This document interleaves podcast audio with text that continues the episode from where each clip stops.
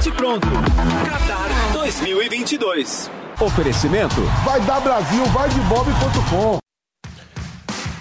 Pessoal ligado aqui no canal do YouTube Jovem Pan Esportes, a gente abre o bate-pronto especial Copa do Mundo com uma informação quentíssima, urgente para tudo porque o atacante Neymar e o lateral direito Danilo estão fora da primeira fase da Copa do Mundo e só vão voltar a defender a camisa da seleção brasileira em caso de classificação às oitavas de final. Com entorces nos tornozelos, a dupla está fora da primeira fase, da fase de grupos da Copa do Mundo do Catar. É informação de momento. Ontem o Brasil venceu a Sérvia pelo placar de 2 a 0 no estádio Luzeio.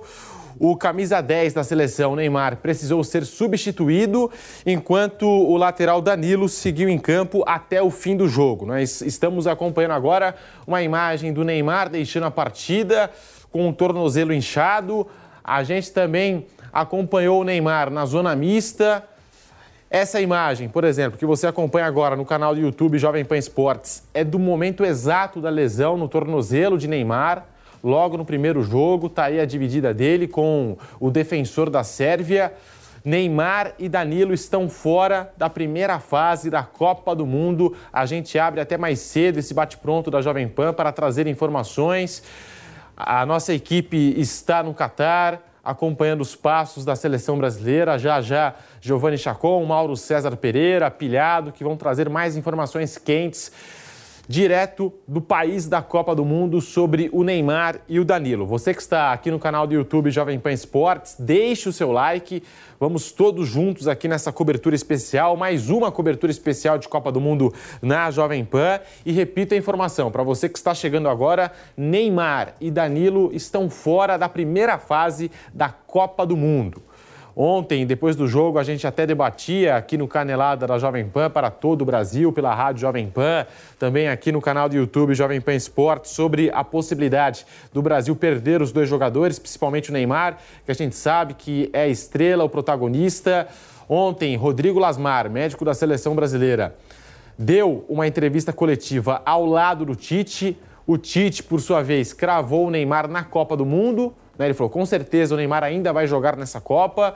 O Rodrigo Lasmar não entrou em detalhes, mas disse que precisava de pelo menos 48 horas, que os jogadores eles iriam passar por uma bateria de exames e só depois dos exames ele poderia passar informações mais concretas do que aconteceu com o Neymar e o Danilo. A gente também está abrindo a nossa transmissão dentro de alguns segundos na Rádio Jovem Pan e nós vamos todos juntos aqui com as informações da seleção brasileira de última hora para tudo. Neymar e Danilo estão fora da primeira fase da Copa do Mundo. Vamos abrir a nossa transmissão também na Rádio Jovem Pan com essa informação quente. Estamos aqui com um bate-pronto especial Copa do Mundo para você que nos acompanha na Rádio Jovem Pan para tudo. Informação quente: Neymar e Danilo estão fora da primeira fase da Copa do Mundo do Catar. Atenção: Neymar e Danilo estão fora da fase de grupos da Copa do Mundo do Catar e nós vamos agora para Doha conversar com o nosso Giovanni Chacon, que acompanha todos os passos da seleção brasileira e chega com mais informações nesse bate-pronto Copa do Mundo. A gente já fazendo esse plantão aqui, Neymar e Danilo fora da primeira fase da Copa do Mundo. Giovanni Chacon. É isso, Pedro Marques. Um abraço para você, um abraço para o pessoal ligado aqui no Bate Pronto, diretamente de Doha, as informações. Neymar e Danilo estão fora da fase de grupos. Até tem uma previsão, né, uma possibilidade de voltarem antes, né, até jogar no sacrifício o Neymar. Caso o Brasil não tenha um resultado positivo contra a Suíça e aí no último jogo contra Camarões precise da vitória, até há uma possibilidade, se fala numa possibilidade do Neymar jogar no sacrifício, mas a grande probabilidade mesmo é que o Brasil só conte com os dois atletas na próxima fase, nas oitavas de final. Com entorce no tornozelo, os dois com basicamente a mesma lesão. Danilo, lateral direito, e Neymar, que é o meia, né? É, estão fora da fase de grupos. Dos males, o menor. Né? Pelo menos o Neymar ele continua ali à disposição para o restante da Copa do Mundo. Lembrando que é um torneio de sete jogos. A fase de grupo o Brasil já conseguiu três pontos. Tem o próximo duelo contra a equipe da Suíça, na sequência Camarões, mas Neymar e Danilo estão fora da fase de grupos, agora aguardam, claro, a classificação, saber quem será o adversário nas oitavas de final para ir voltar a atuar nessa Copa do Mundo aqui no Catar. Neymar de fora então, Pedrinho.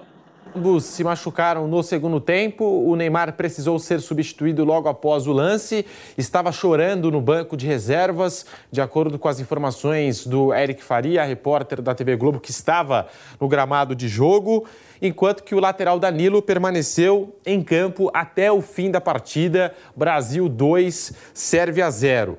E até uma informação aqui: o Neymar e o Danilo, eles fizeram exames de imagem na manhã desta sexta-feira, já iniciaram sessões de fisioterapia, os dois com lesões aí no tornozelo, com entorces no tornozelo, então tá aí.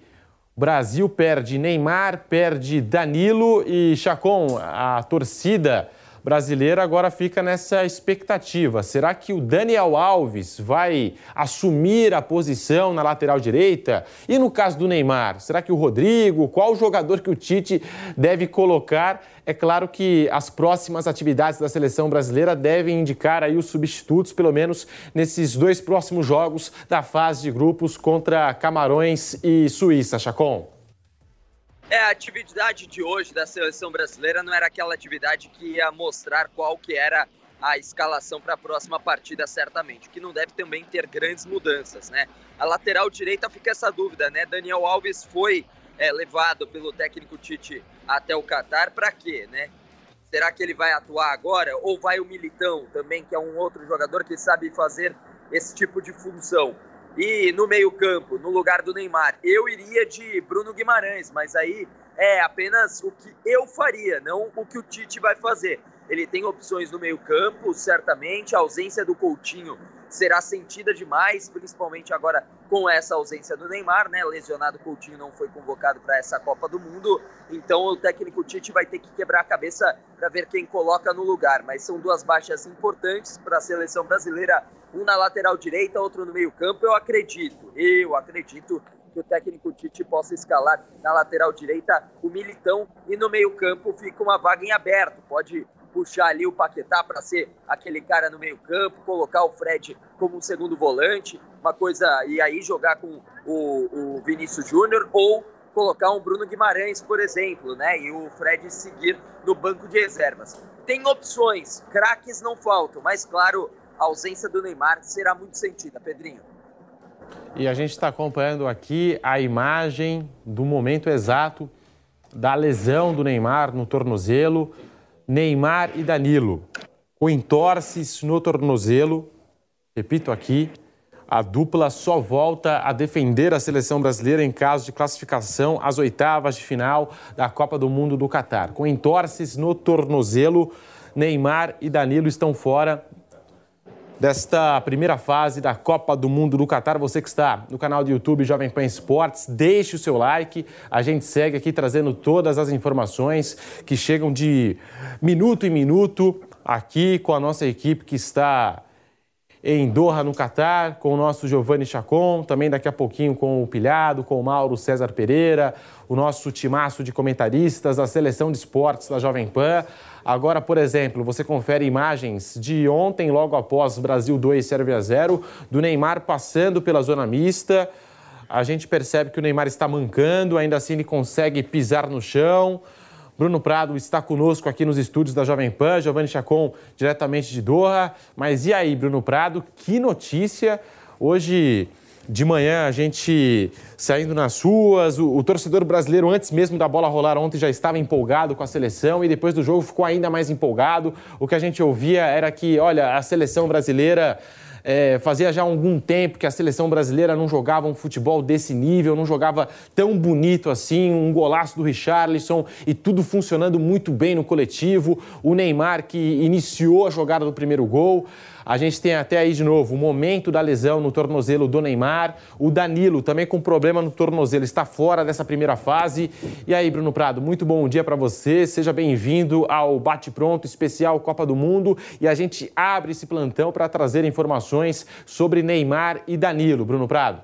Bom dia, Pedro. Bom dia a todos. É, foi. É que é uma competição muito curta, né? Então qualquer contusão ela pode gerar problemas, né? A, a, princípio, as informações são de que o Neymar não joga esses dois jogos agora, Suíça e Camarões, e depois vai ser reavaliado, mas é, é uma, é uma questão, claro, complicada para a seleção brasileira. A seleção hoje ela é mais forte do que na maior parte do, do, do tempo em que o Neymar está na seleção brasileira. O Neymar está desde é, do término da Copa de 2010 na seleção. E hoje é o elenco mais forte que o Brasil tem à disposição desde que o Neymar passou a ser o grande jogador do Brasil. Quase que imediatamente, é, depois, logo que ele entrou na seleção, ele já entrou como o grande jogador da seleção brasileira. E em muitos momentos a seleção precisou, assim, era, era bola no Neymar e seja o que Deus quiser. Hoje não é assim. É, hoje a seleção ela tem mais opções e o jogo coletivo da seleção é bem melhor do que há muitos anos. O trabalho do Tite é muito bom. Mas claro que para o mata-mata seria muito importante ter o Neymar à disposição. Tomara que ele esteja ali disponível para uma fase final. A vitória de ontem contra a Sérvia deixou a classificação muito bem encaminhada para a próxima fase, então o Brasil pode passar ali por Suíça e Camarões, é, mesmo com desfalques. O Brasil tem elenco. É, vamos ver o que, o Tite vai fazer. Ele tem opções, né? Eu, eu ouvi o Chacon aí falando Acho que a mais, vamos dizer assim, conservadora seria o Fred, com, junto com o Paquetá ali por dentro. E outra opção é o Rodrigo. Né? O Rodrigo está treinando na posição que o Neymar está jogando. Mas o Rodrigo ele jogou pouco nessa função. No Real Madrid ele joga pelos lados, né? ele não joga por dentro. É, o Tite acha que o Rodrigo pode jogar por dentro e está treinando com o Rodrigo ali por dentro. Então ele imagina que o Rodrigo possa fazer essa função. Mas é uma função que ele fez pouco na carreira até agora. Vamos para o Catar conversar com o nosso pilhado. Alô, pilhado. Boa tarde para você, aqui bom dia. E a gente já acordou no Brasil com essa informação triste do corte do Neymar, do Danilo na primeira fase, na fase de grupos da Copa do Mundo do Catar. E como você daí recebeu essa notícia, a preocupação com o Danilo e com o Neymar, pilhado? Boa noite, né, Pedro? Aqui escurece rápido, então já dou boa noite aqui do Catar para vocês aí no Brasil, bom dia. A situação do Neymar, né, ela caiu que nem uma bomba, claro, aqui no Catar, na imprensa inteira, gera um certo pânico, porque todo mundo recorda o que aconteceu com o Neymar em 2014, quando ele sofreu aquela fratura e ficou fora da semifinal em que o Brasil perdeu de 7 a 1 para a Alemanha. E é uma situação muito complicada, porque o Neymar fica fora da primeira fase, a lesão parece que não é simples e pode ser sim, pelo que a gente está vendo, que ele fique fora até de alguns jogos da fase final. Né? A gente vai tentar falar com algum ortopedista aqui hoje. Ó, daqui a pouquinho nós vamos conversar com o doutor Joaquim Grava, que vai falar. Pedro. Agora sim, Pilhado, você está de volta, a gente teve um probleminha no seu áudio, pode continuar. Não, foi falha minha, foi falha minha fechei aqui sem querer a chavezinha do microfone. Então, a situação do Neymar, ela é muito preocupante e eu acho sim que o departamento médico da seleção brasileira e o Tite, eles ainda não falam tudo o que aconteceu, porque pode ter o risco do Neymar ficar fora, inclusive de mais jogos. Lembrando que em 2014, quando foi divulgado que o Neymar estava fora de Copa, estava fora da Copa do Mundo do Brasil, foi um clima de velório na zona mista. O Fred quase chorando na zona mista, Davi Luiz também muito abalado. Os jogadores sentiram muito né, a lesão do Neymar. Então pode ser até uma estratégia da comissão técnica, do departamento médico, ter essa, essa posição meio reservada. Não deixar bem claro o que aconteceu ainda com o Neymar. Ele está fora da primeira fase, é um baita desfalque. O Danilo também, eu acho que é muito importante a gente falar, porque o Daniel Alves foi a convocação mais polêmica do Tite. O Daniel Alves foi a convocação mais questionada. E agora ele seria o substituto. Claro, o Militão pode ser improvisado? Pode. Mas aí pode ter também a cobrança. Então, para que, que convocou o Daniel Alves? Se machuca o lateral direito, convocou o Daniel Alves e ele vai colocar o Militão, não poderia ter ido outro jogador, como o próprio Mauro César disse, talvez um outro zagueiro? Então agora também cabe essa dúvida. Será que o Daniel Alves vai substituir o Danilo? Ou será que ele vai improvisar o Militão? É um começo que era muito animador para a seleção brasileira, mas que agora começa a ficar preocupante. o principal nome da seleção brasileira fora dos próximos dois jogos, talvez fora de alguns jogos da fase final, e aí é torcer para o Neymar se recuperar a tempo, talvez aí para as oitavas, para as quartas, para as semis, porque é o principal jogador da seleção brasileira. Agora, no Catar, a notícia caiu que nem uma bomba. A mídia, claro, está repercutindo muito. Muitos torcedores, inclusive rivais, perguntando: Neymar vai jogar? Neymar está fora da Copa? Não está? É aquilo que a gente sempre fala. O Neymar ele é um nome internacional. Ele é uma estrela mundial. Então, o que acontece com o Neymar, Messi, Cristiano Ronaldo, não mexe apenas com a imprensa e com o povo do Brasil. Mexe com todo mundo. Todo mundo quer saber: Neymar vai ou não continuar jogando na Copa do Mundo? Eu concordo com o Bruno. Eu estava achando que jogaria o Rodrigo, mas realmente colocar o Fred e adiantar o Paquetá pode ser a melhor opção. Agora, minha maior dúvida é na lateral direita. Será que o Tite vai bancar o Daniel Alves com 38, 39 anos numa Copa do Mundo ou vai improvisar o Militão? É uma pergunta, inclusive, que eu repasso para o pessoal que está aí na mesa, porque o Daniel Alves foi a convocação mais questionada dessa seleção brasileira que está disputando a Copa do Mundo aqui do Catar, Pedro. Eu já vou passar essa pergunta para o Bruno Prado, para o Vanderlei Nogueira, que estão aqui no estúdio da Jovem Pan para esse bate-pronto especial. Neymar e Danilo estão fora da fase de grupos e também só uma informação. Qatar 1, Senegal 2. O Qatar fez um gol, tá? Então, atualizando aqui o panorama dessa Copa do Mundo. Estamos ao vivo pela Rádio Jovem Pan, dentro de alguns minutos também na TV Jovem Pan News. E agora a gente vai conversar com o doutor Joaquim Grava, que está na linha para falar da lesão do Neymar, também do Danilo. Doutor Joaquim Grava, muito obrigado por atender a Jovem Pan. Seja bem-vindo ao Bate Pronto. Eu queria que você falasse é, da gravidade, né? Pelo que você viu, pelo que você acompanhou. A gente tem até o momento do lance, o Neymar saindo na zona mista, saiu caminhando. São bons sinais. Você acha que tanto o Neymar como o Danilo eles podem voltar bem é, na, na fase mata-mata, a partir das oitavas de final? Muito obrigado, doutor. Bom, bom dia, bom dia, ouvintes da Jovem Pan, a audiência da Jovem Pan. Obrigado pelo convite. Bom, veja bem, em torce de tornozelo você tem, dentro da, da traumatologia esportiva, três graus, né? É, você tem o leve, né, que seria o grau 1, o moderado, que seria o grau 2, e o grave, que seria o grau 3. Pela é, que, a, que eu estou vendo, né, apesar que de longe, assim, é, é difícil fazer uma, uma avaliação precisa. Me parece que o do Neymar é um, um entorse de grau moderado. O entorse de grau moderado, ele leva em tempo para se recuperar de 10 a 15 dias, né?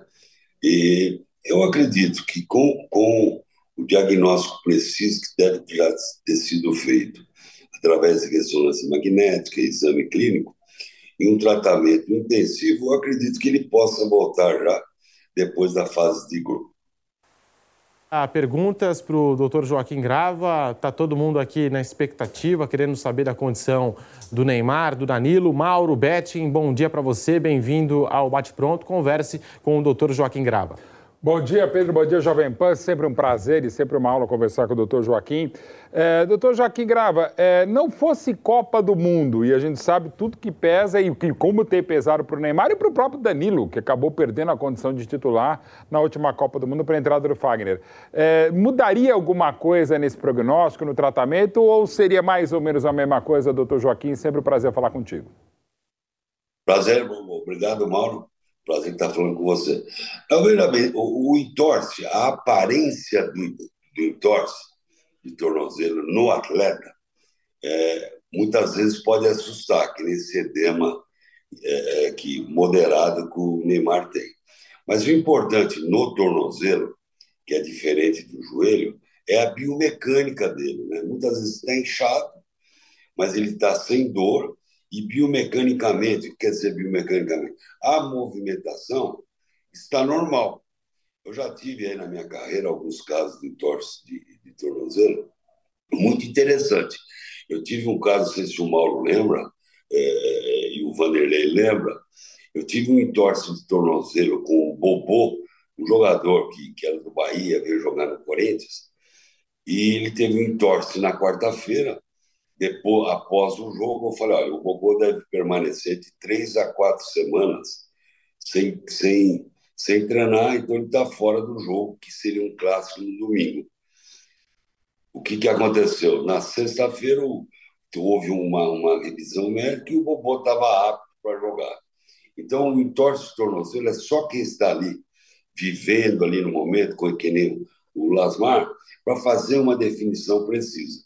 Mas eu acredito pelo trabalho que é feito, é, é pela fisioterapia, a traumatologia esportiva da, da, da CBF, tomara que o Neymar esteja em condições de, de, de poder jogar, na, se passarmos da fase de grupo, o Neymar esteja apto para retornar para ajudar a seleção.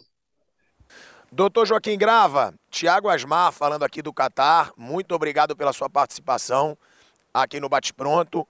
A gente sabe que tem um trauma né, do Neymar e da seleção brasileira com relação à Copa de 2014. Quando ele foi cortado, quando ele ficou fora da semifinal contra a Alemanha por causa daquela fratura, né, depois de uma entrada criminosa do jogador colombiano, e você acha que essa posição do Tite, garantindo que o Neymar ainda vai jogar a Copa do Mundo, pode ser por isso? Com a sua experiência médica, o senhor falou 15 dias, que pode chegar a 15 dias. Se a gente for calcular agora 15 dias, o Neymar voltaria a jogar no dia 9. A final é no dia 18.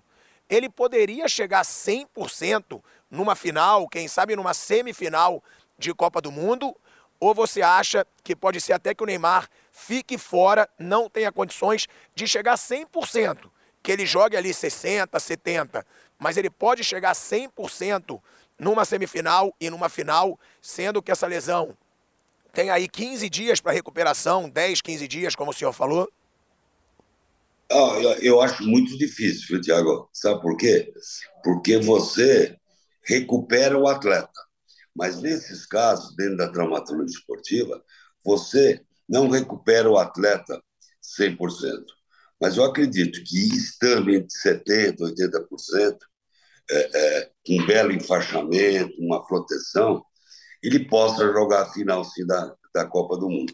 Eu não descartaria agora a presença do, do Neymar, não. É, dependendo da evolução, porque o Vitor Tornozelo tem surpresas também, né? Você pode evoluir, ao invés de 15 dias, ele fica bom em 10 dias que é diferente daquilo que você citou, daquela fratura que ele teve em uma vértebra na Copa do Mundo de 2014. Aquela fratura, sim, ela é extremamente limitante. Mas um tornozelo, ele pode sim ter, nós termos uma surpresa e regredir esse tempo de, de afastamento do Neymar. Eu não acredito que o Neymar fique fora de uma possível final de Copa do Mundo, não, e nem semifinal. Doutor Joaquim, um abração. É o Vanderlei Nogueira. Eu queria só lhe fazer uma pergunta de mundo real.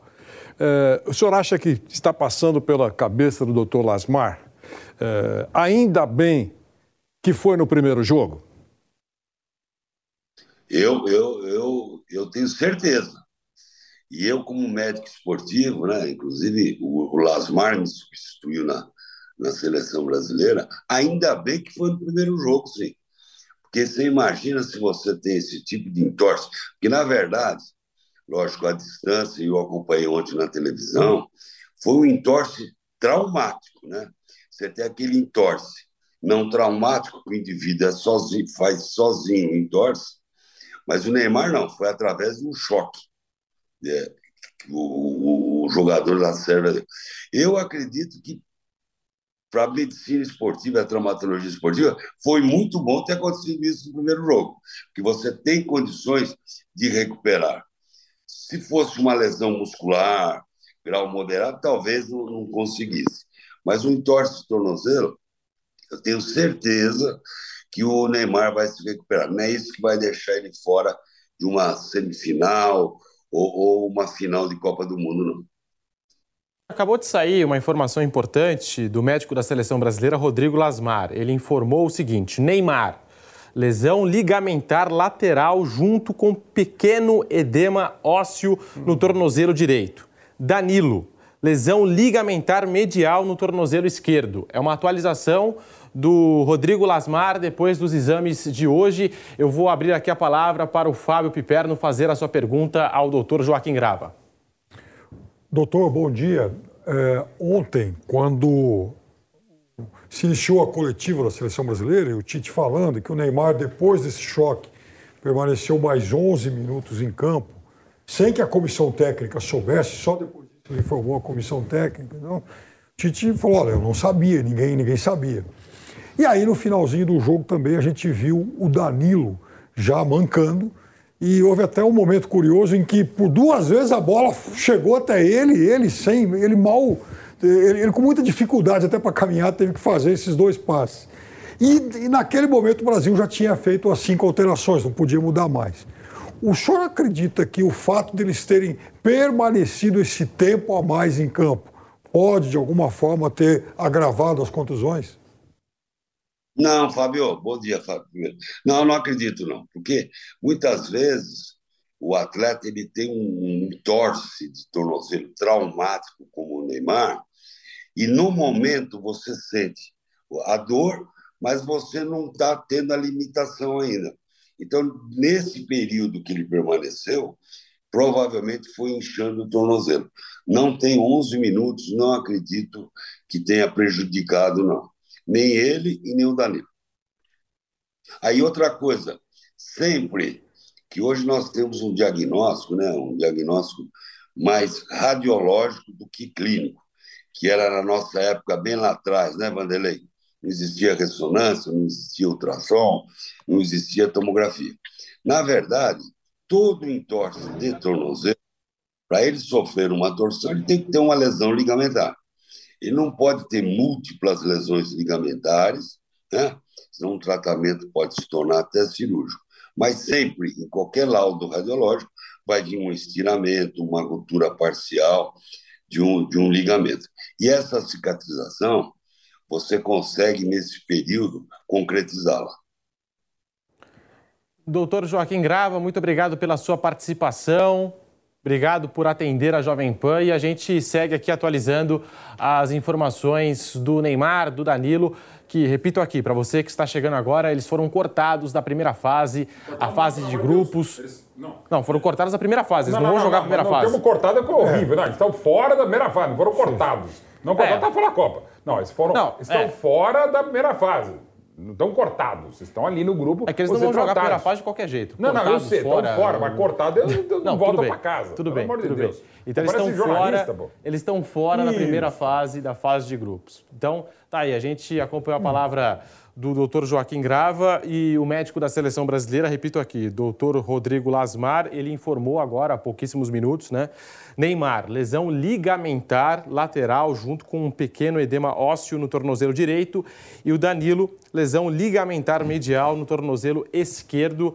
É, informação de momento aqui do médico da seleção brasileira, o Rodrigo Lasmar e a gente segue aqui falando do Neymar e do Danilo, Vanderlei Nogueira. Em cima dessa atualização que você acabou de mostrar, eh, trazida pelo médico da seleção brasileira, eh, muda pouco. Eu conheço, porque eu sei mais ou menos, acompanhei razoavelmente bem o trabalho do doutor, doutor Joaquim Grava também, dos médicos da seleção. Muda pouco a, a, a opinião do doutor Joaquim Grava aqui, e eu insisto nisso, eh, porque é médico falando falando de médico. Como brincam, boi preto conhece uhum. boi preto.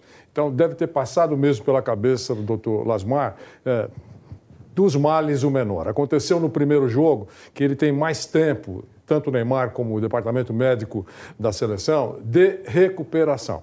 Se tivesse acontecido numa outra partida, na segunda, por exemplo, a coisa ficaria é, muito preocupante é, se não desenrolasse a recuperação da maneira como esperam tanto o paciente como o departamento médico. Nós vamos abrir aqui a transmissão do Bate Pronto também na TV Jovem Pan News. Já estamos ao vivo no rádio, no canal do YouTube Jovem Pan Esportes. Aliás, deixe o seu like, o seu joinha. A gente segue aqui nessa cobertura de seleção brasileira, falando do Neymar, do Danilo, trazendo informações atualizadas para você que acompanha aqui a Jovem Pan. E nós vamos abrir também o Bate Pronto na TV Jovem Pan News. Já vamos ouvir mais do Fábio Piperno, do Mauro Betting, também do Mauro César Pereira e do Pilhado, que estão no país da Copa do Mundo, estão em Doha, no Catar, acompanhando todos os passos da seleção brasileira e também da Copa do Mundo. Neste exato momento, uma informação, só atualizando, né? Senegal venceu o Catar por 3 a 1. Então, vamos lá, vamos com bate pronto na TV Jovem Pan News.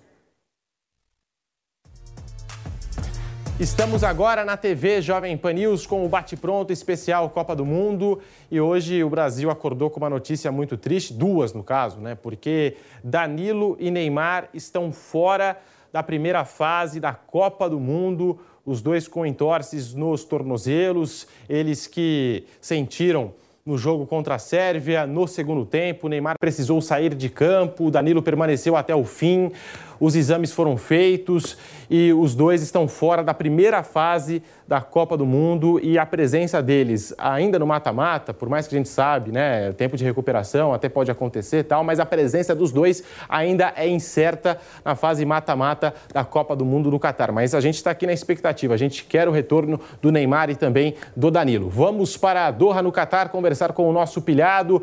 E aí, pilhado, agora para a galera da TV Jovem Pan News, Neymar e Danilo estão fora da primeira fase da Copa do Mundo. Boa noite, né, Pedro, aqui do Catar. Bom dia para vocês aí no Brasil, né, para todo mundo presente aí na TV Jovem Pan. Realmente uma notícia que caiu como uma bomba, né? Aqui no Catar, até mesmo torcedores estrangeiros perguntando pra gente: Neymar tá fora da Copa, o Neymar tá fora da Copa. Não, Neymar está fora da primeira fase da Copa.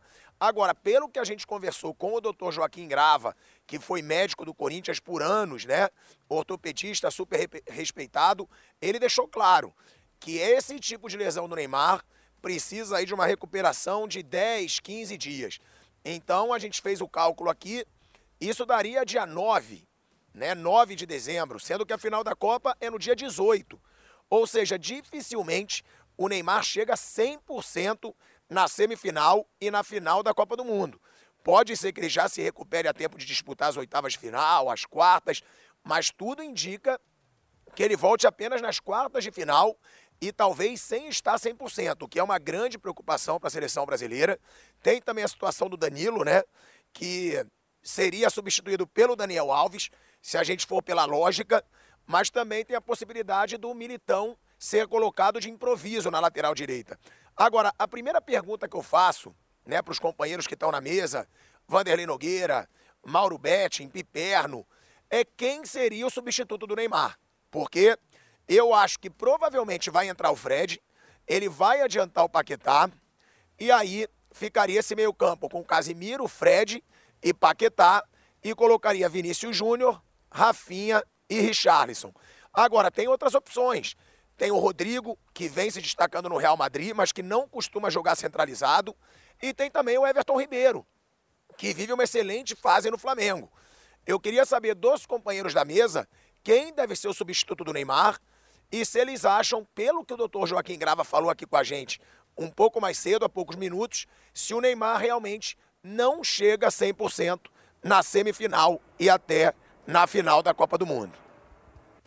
Vanderlei, por favor. É, eu acho. Um abração para você, Osmar. É, eu entendo que interrompe os treinamentos, interrompe, interrompe claro, o, a, a, a, o trabalho diário. Todos eles trabalham, é, é, ninguém para, né? Claro que diminui a intensidade na medida em que a competição está acontecendo, é óbvio.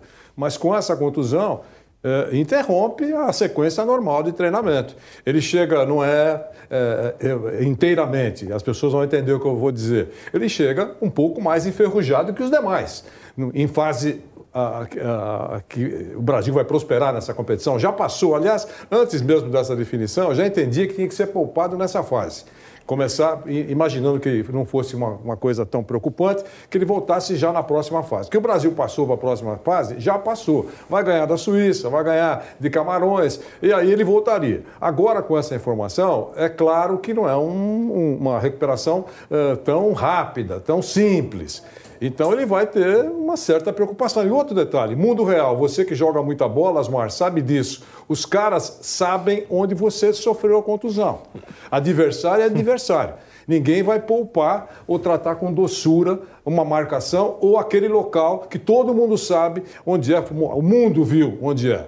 Então, é, é, tem tudo isso, pessoas, os adversários sabem disso. Isso vale para qualquer tipo de esporte. No momento da competição, não tem doçura. Então, eu acho que esse é um efeito complicador para o Neymar e para a seleção brasileira. Então, eu oh. acho assim, em relação ao, ao... Não acho nada, cara. Posso falar?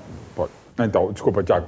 O, o, o, o Neymar é uma ausência sentida sempre, né? E lamentavelmente cada vez mais né? a gente sente quanto ele sente e, e não tem o que fazer e ele conseguiu se superar, não tenho a menor dúvida.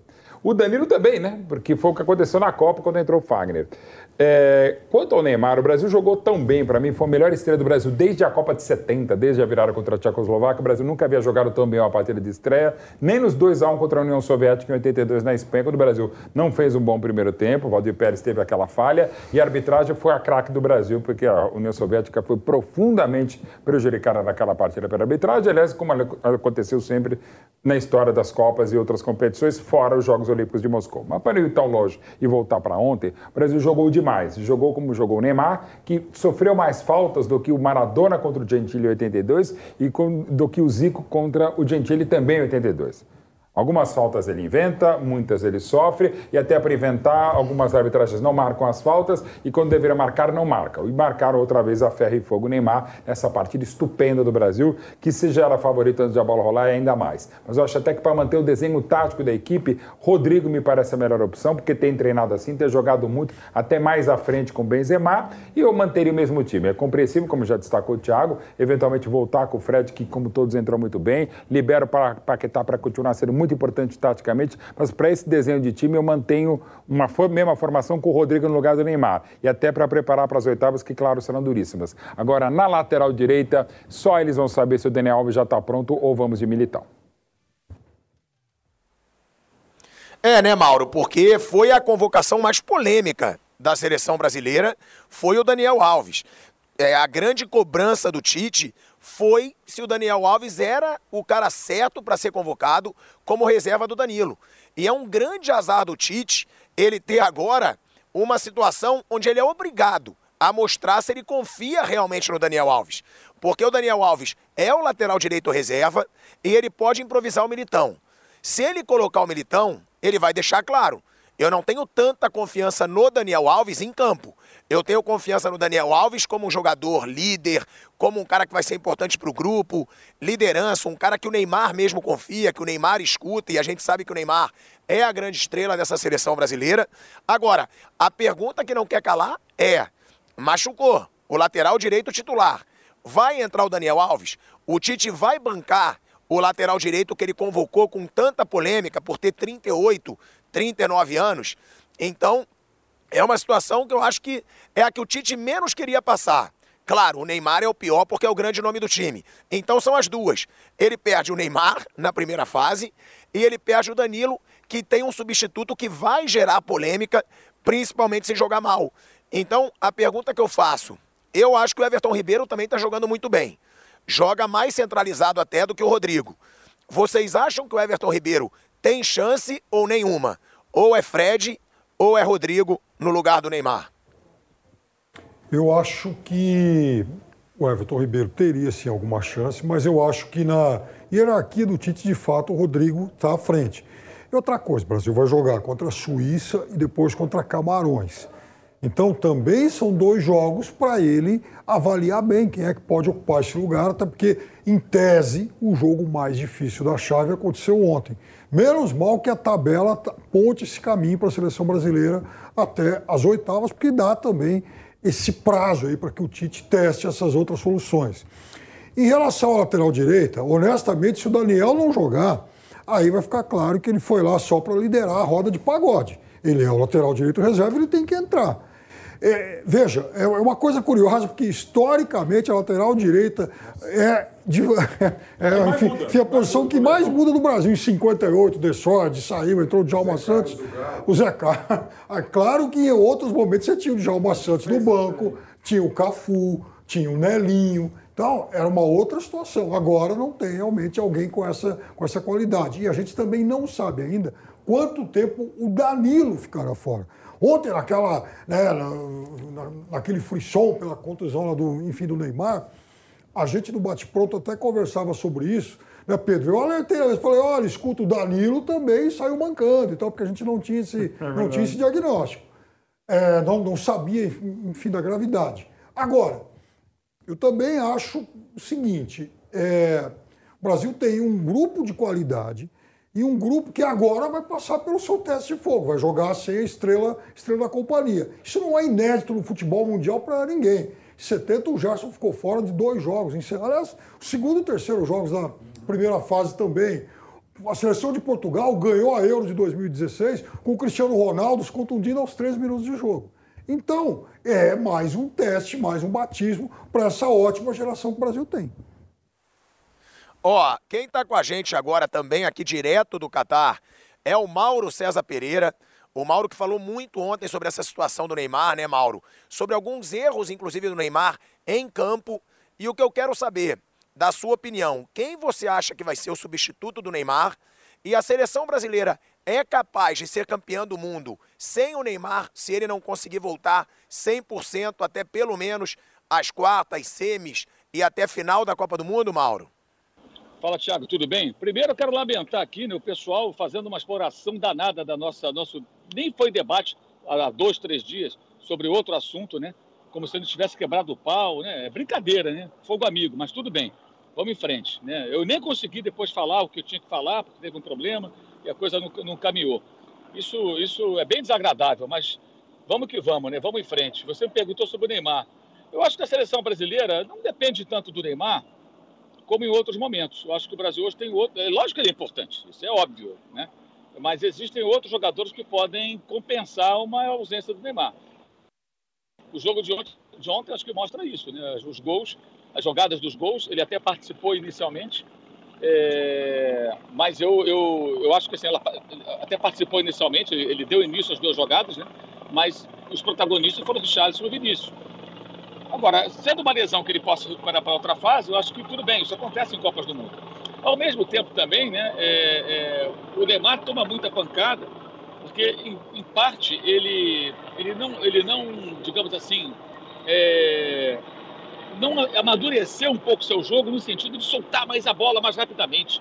Sabe, às vezes eles é, acabam, é, ele acaba retendo a bola demais, toma muitas faltinhas, as faltas são marcadas, mas isso vai minando ele, vai minando. E aí ele teve essa torção, né? Que foi grave, aparentemente, né? essa foto deixa isso bem claro. E agora é fazer tratamento, se recuperar, tentar jogar adiante. Isso é muito comum em Copas do Mundo, vários jogadores se machucaram nessa, nessa edição, ficaram fora. Eu acho que está até no lucro, né? porque você vê, o Benzema está fora da Copa, foi convocado, se apresentou e foi embora. Né? E agora o, o, o Neymar nessa situação que acho que para essa fase não é tão problemática. Acho que dá para jogar contra a, a, Suíça e a seleção de Camarões sem ele, conseguir bons resultados. O Brasil tem condições para isso, fez um jogo muito bom ontem, a vitória muito expressiva. Para mim, a melhor atuação do Brasil em Copas do Mundo desde 2002, tá? Desde 2002, é, pelo segundo tempo, evidentemente. E eu acho que o Brasil tem bons jogadores e outros protagonistas estão surgindo. Acho que isso é muito importante. E tem mais gente capaz de ser protagonista, de aparecer bem em jogos importantes. É, acho que não vai ser nada, não é nada desesperador, na minha opinião, sabe, Thiago? Acho que é uma coisa que preocupa. É um jogador muito importante, é um craque do time. Até porque a atuação dele ontem não foi de craque do time, né? Foi uma atuação até bem discreta para um cara que tem o talento que esse rapaz tem. Mas acho que o Brasil tem material humano aí para fazer frente a essas próximas partidas, conseguir avançar e tentar recuperá-lo para outra fase da Copa do Mundo. Agora, na lateral, que eu acho que vai ser curioso, né? Se o Tite colocar o Militão, ele vai ter um zagueiro só do banco. Um zagueiro que quase não jogou na seleção. Aí vai, vai cair naquela pauta lá de trás da pouca, pequena quantidade de zagueiros, poucos jogadores de meio campo, a convocação com muitos atacantes. E isso pode acontecer. Ou ele vai de Dani Alves, da lateral direita. Será que ele vai ter coragem de colocar o Dani Alves nesse jogo? Vamos ver. Não joga mais de dois meses, hein? Mais de dois Exatamente meses sem jogar. sobre isso, Exatamente sobre isso, Mauro, que eu queria te perguntar. Primeiro, falando da situação lá, né, do que aconteceu aqui com a gente, eu acho que uma das coisas pelas quais a gente se respeita é que são dois caras que não têm medo de falar o que pensam, que muitas vezes discordam e se respeitam. Quem sempre me pergunta, ah, você se dá mal com o Mauro? Não, não me dou nada mal com o Mauro César Pereira. Respeito a opinião dele, ele respeita a minha. E a gente sempre faz um debate legal por isso. Porque a gente é autêntico e a gente não tem medo de falar o que a gente pensa. Agora, Mauro, sobre essa situação do Daniel Alves, para te perguntar, você foi um crítico dessa convocação do Daniel e você até deixou claro, eu convocaria um outro zagueiro, talvez até no lugar de algum atacante, porque ele convocou poucos zagueiros. Agora, ficaria feio para o Tite também, né, Mauro? Se ele não coloca o Daniel Alves agora. Porque deixa claro que ele convocou o Daniel apenas para ser um líder fora do campo. Se ele tem o lateral direito titular dele, lesionado, durante toda a primeira fase, e ele vai improvisar um dos zagueiros que ele tem, ele não tem tanta confiança no Daniel dentro de campo. Não, sem dúvida. É, seria uma situação estranha, né? Ele não colocar o jogador da posição. Mas ele tem que pensar nisso, ele tem que estudar o adversário. O que, que acontece? Ele falou que o Daniel, numa das coletivas, foi convocado uma das razões de que ele quer laterais construtores, jogadores que trabalham mais pelo, pela parte interna do campo, não exatamente o lateral que usa o corredor. De fato, os corredores são ocupados pelos atacantes, os pontas, né? que ele chama de externos. Alguns são até desequilibrantes, segundo o próprio Tite. Mas o, o, o, Daniel Alves, assim, a grande questão é que ele não joga mais de dois meses, uma partida oficial, vinha jogando no Campeonato Mexicano, fez acho que 12 jogos. Então, um jogador que você pega a última temporada dele, ele participou pouco, de poucas partidas. Aí ele vai no jogo de Copa do Mundo contra um adversário que deve ser ainda mais fechado do que a Sérvia, mas que de repente vai ter uma, uma, uma rota de fuga para um contragolpe, de uma jogada eventual, tentar encontrar um gol. Ele pode ser um ponto fraco da defesa, que é um jogador veterano, há muito tempo sem jogar. Vai ter a qualidade técnica dele, sabe qual é, ele é um ótimo jogador. Mas fisicamente, ritmo de jogo, é, é uma temeridade, de certa forma. É uma temeridade. Pode estar certo, evidentemente, mas é, vai ter que ter coragem para bancar. O Tite teve muita coragem na formação do time que jogou ontem, essa escalação. Merece muitos elogios por isso, né? É, acho ótimo ver o Tite versão, sei lá, 2.0, algo parecido, largando um pouco aquele extremo pragmatismo e ousando mais, porque tem material para isso, tem gente para isso, jogadores para fazer isso. Deu certo, ontem deu muito certo, mas é de fato um negócio meio preocupante. É, ele vai ter que estudar bem o adversário e imaginar o que pode acontecer. Com a bola no pé, o Daniel pode acrescentar. Mas e quando a bola for do adversário? Ele já tem um time, ele já tem um time, que ele tem que pensar, com quatro homens ofensivos. Pode ser que ele coloque o Daniel e aí ele volta com o Fred. Ele volta com o Fred e adianta o Paquetá. Agora, se ele põe o Rodrigo no lugar do Neymar, ele vai ter que diminuir então. Aí é complicado ir com o Daniel e manter um quarteto. Rodrigo como meio atacante, o Vinícius na esquerda, Richarlison como centroavante e o Rafinha pela direita. Com esses quatro, e o Daniel, eu acho que no momento sem a bola, fica um pouco mais disposto o Brasil. Aí o Fred pode ser o cara para compensar um pouco isso. Aliás, me parece um bom palpite de escalação, hein? Dani Alves joga, ele, ele não cai em uma, uma espécie de contradição. É, volta o Fred, que é um jogador que ele gosta muito. E o Paquetá joga mais avançado, ele numa função até que talvez ele possa render mais, embora eu acho até que não, não foi ruim a atuação do Paquetá, não. No primeiro tempo, inclusive, foi ele que deu o passe para o Rafinha, e o Rafinha ficou cara a cara com o goleiro, chutou muito fraquinho, e o goleiro da Sérvia fez a defesa. Era essa pergunta, inclusive, Mauro, que eu ia te fazer, né? Sobre a situação do substituto do Neymar. É, o mais provável, como você falou e que a gente pensa aqui, é que ele coloque o Fred no lugar do Paquetá, adiante o Paquetá e que joguem Paquetá, Rafinha, Vinícius Júnior e Richarlison.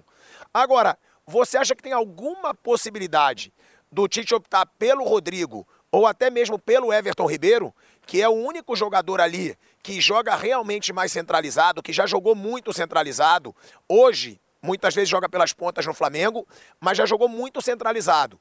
Tem alguma chance, na sua opinião, de Rodrigo ou até mesmo o Everton Ribeiro entrarem no lugar do Neymar?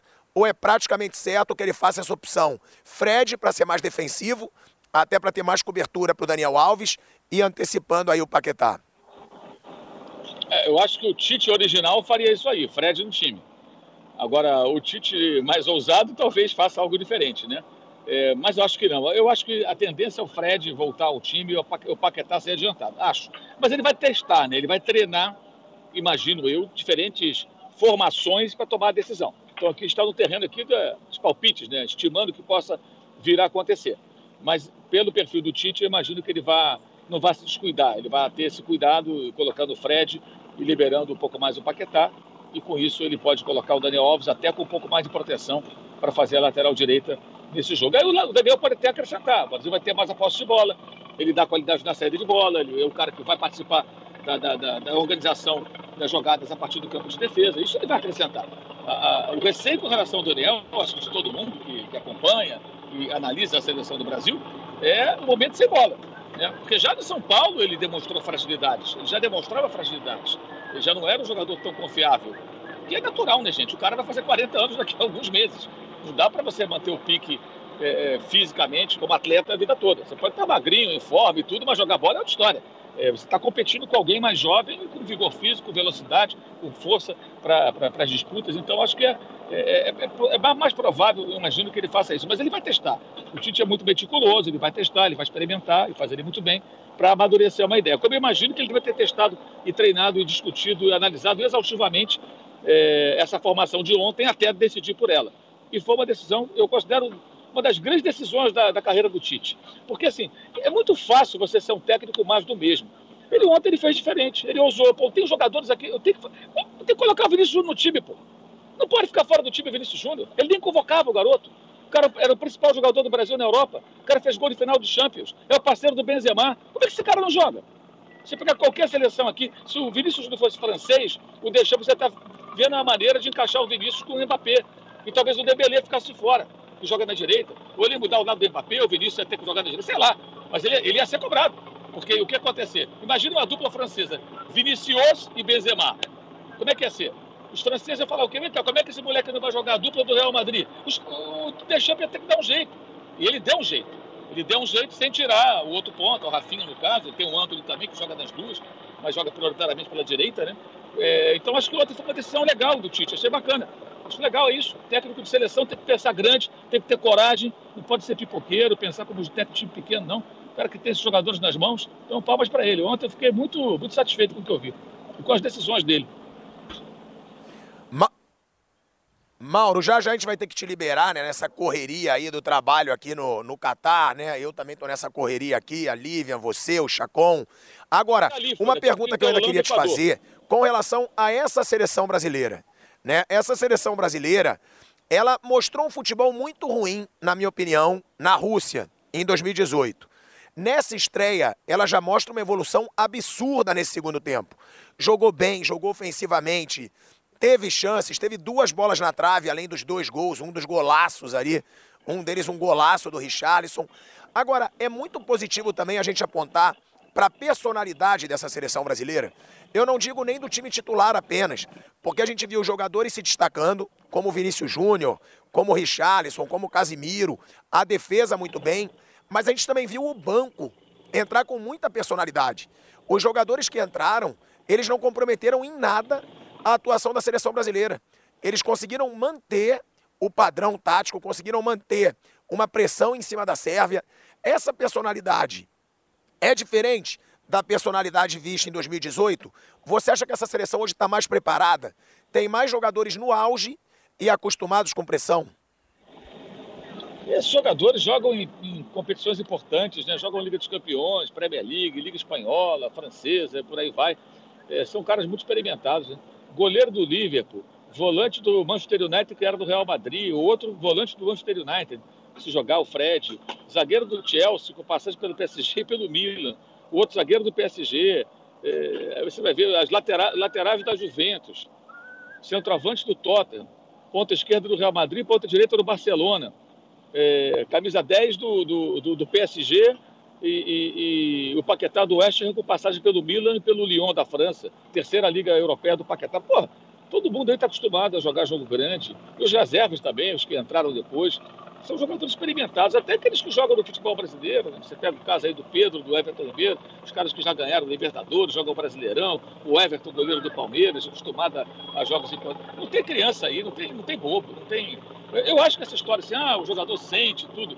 Eu acho que esses jogadores cada vez sentem menos, porque a Copa do Mundo ela é uma competição muito importante mas outras competições desse mundo globalizado também tem muita relevância e também tem muita repercussão. Então, estão acostumados a jogar partidas de Liga dos Campeões, partidas dos campeonatos europeus, que o mundo inteiro vê. Esse pessoal todo que está aqui, esses asiáticos todos aqui, de várias nacionalidades, que você tem entrevistado até muitos na rua e que vêm para os jogos, eles conhecem os jogadores. E conhecem porque eles veem os campeonatos importantes. Infelizmente, tu vê o nosso. Esse campeonato do Brasil ele é muito escondidinho. Mas conhece os caras. Então, são jogadores muito acostumados. Eu acho que esse tipo de coisa. O nervosismo natural ali e tal, é o primeiro, primeiro jogo. Mas acho que isso não afeta tanto, não. Acho que pode afetar até mais os adversários do que a seleção brasileira, pela, pela importância que tem a seleção brasileira. E a seleção brasileira, ela precisa recuperar é, o seu prestígio muito arranhado pelo 7x1. 7x1 não é um negócio que se esqueça, não. Isso não é sujeira para jogar debaixo do tapete. Aquilo ali foi erro crasso, erro lá de cima até embaixo. Então, para você superar o 7x1, você tem que jogar bem e vencer jogos, jogando bem.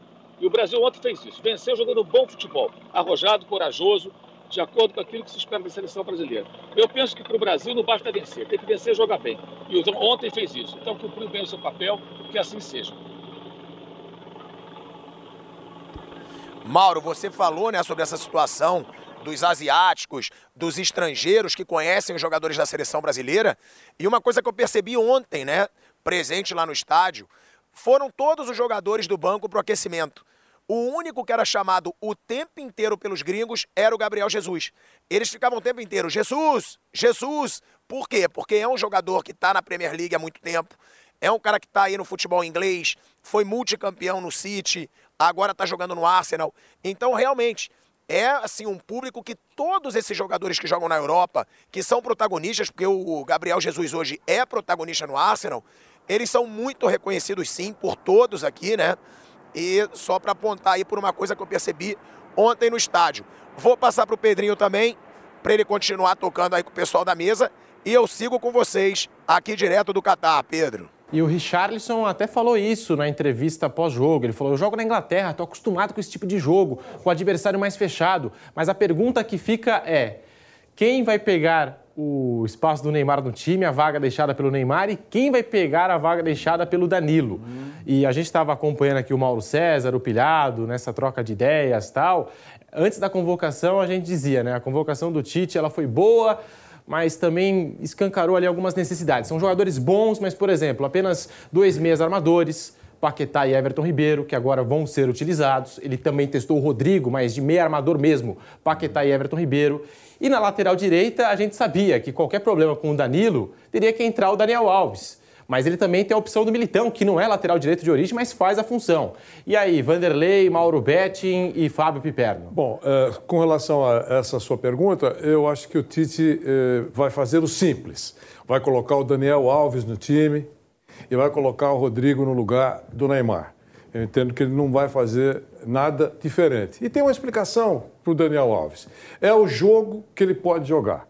Dos últimos oito jogos da Suíça, a poderosa Suíça fez três gols.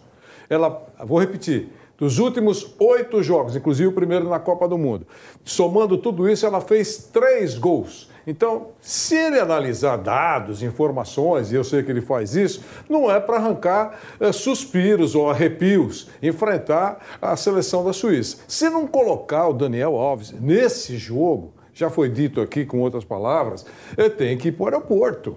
É, está lá, ou então vai para a tribuna, fica lá no, junto com o Sheik. É, é, a, a, o, o, próximo jogo do Brasil é o jogo, primeiro que é um pipinaço para o Tite, ele não estava esperando isso. Claro, uhum. sem dúvida não esperava isso. Aí os astros conspiraram para que ele tivesse que decidir o que, que eu faço com Daniel Alves. Agora, se eu não colocar o Daniel Alves, eu configuro aquilo que eu fiz, que eu, eu, pelo menos tenho dito há muito tempo, que ele não chamou o Daniel Alves pela bola que ele vinha jogando. Todo mundo tem dito ele isso. Joga desde 23 de setembro. É, o, Mauro, o Mauro César falou há instantes, na é verdade. Quer dizer, que não joga há muito tempo, é 23 verdade. 23 de setembro. É isso. Quer dizer, então ele não chamou. Eu até elenquei lá os motivos que eu achava que ele tinha é, é, convocado o Daniel Alves. Aí os astros conspiraram e, e ele tem essa situação para resolver. Então eu acho que ele vai colocar o Daniel Alves e acho que vai colocar o Rodrigo no lugar do Neymar. Eu vou precisar liberar o Mauro César Pereira, mas antes, Mauro, uma última pergunta para você. Agora o Brasil tem mais dois jogos aí pela fase de grupos, deve se classificar, mesmo sem Neymar e Danilo, mas o outro lado, né, os adversários, eles já entram em campo sabendo que o Brasil não terá o Neymar, o seu protagonista, a sua grande estrela. Como é que vai ser isso, Mauro?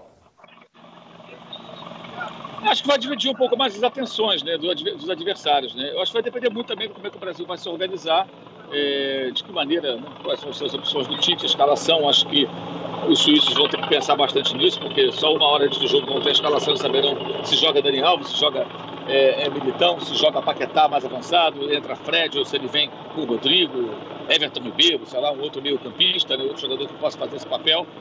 Então acho que isso também vai pesar bastante. Mas acho que divide a atenção, né? divide as atenções. Os cuidados com o Richardson agora vão ser muito maiores. Todo jogo, todo jogo. Os cuidados com o Vinícius Júnior, com o próprio Rafinha, é, vão se acentuar com a ausência do, do, do Neymar. Mas, repito, acho que o Neymar ontem não fez uma atuação, embora tenha iniciado a jogada dos dois gols, é, uma atuação de Neymar, de craque do time, do cara que faz a diferença. Então, imagino que os adversários da seleção brasileira devem ter percebido ontem que eles vão ter que distribuir um pouco as atenções. E isso já vai se acentuar a partir desse jogo com a ausência do Neymar.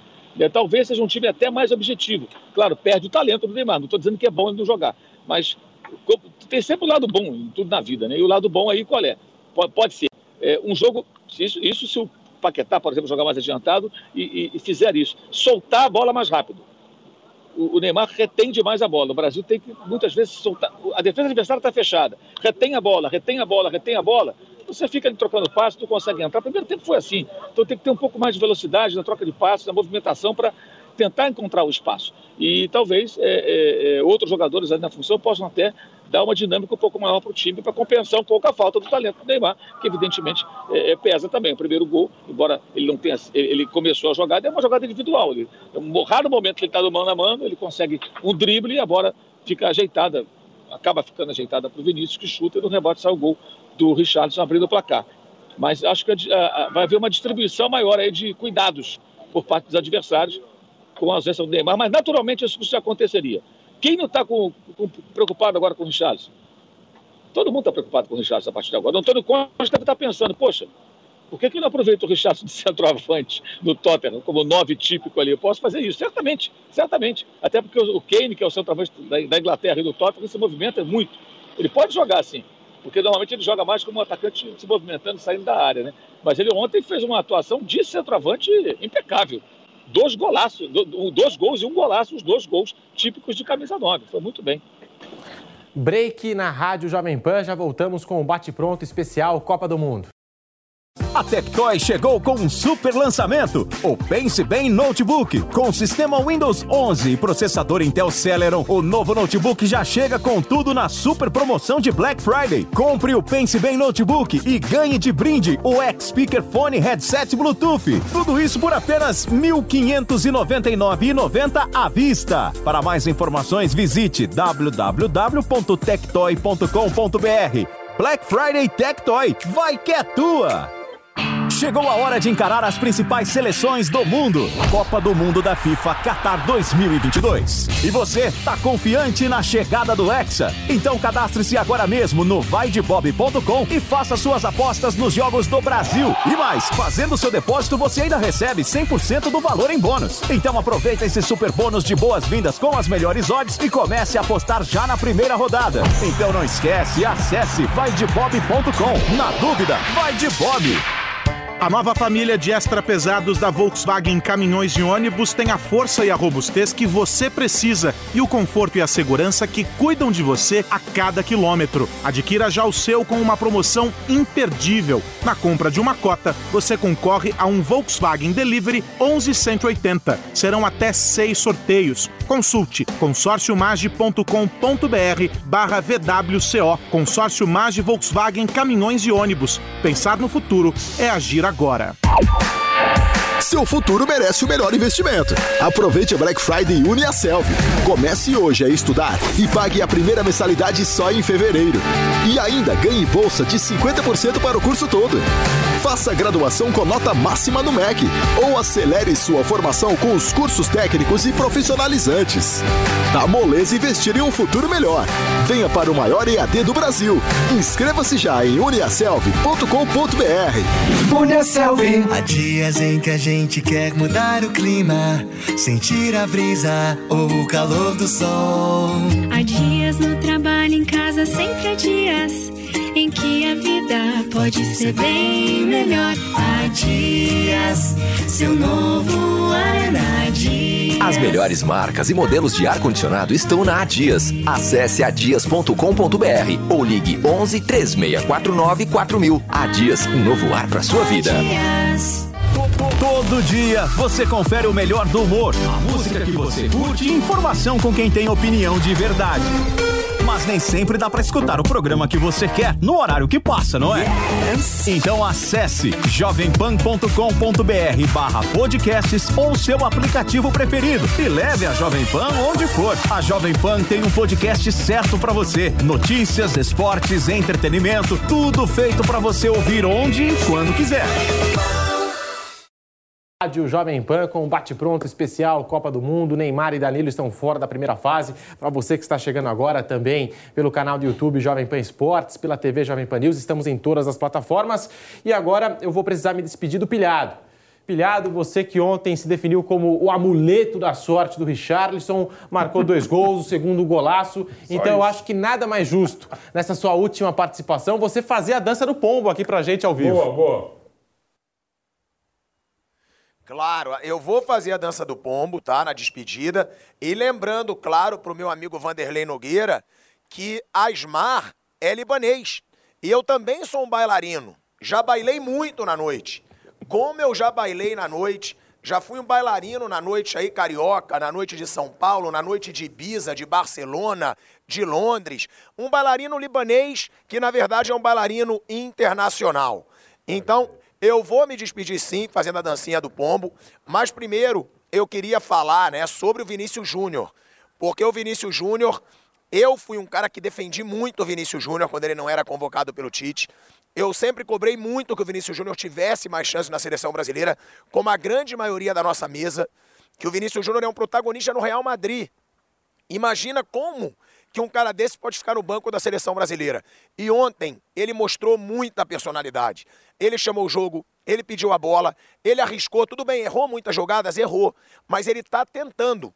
É um jogador que já tem tanta experiência num time grande como o Real Madrid, que ele chama a responsabilidade. Isso é muito importante na seleção brasileira e tem muito talento.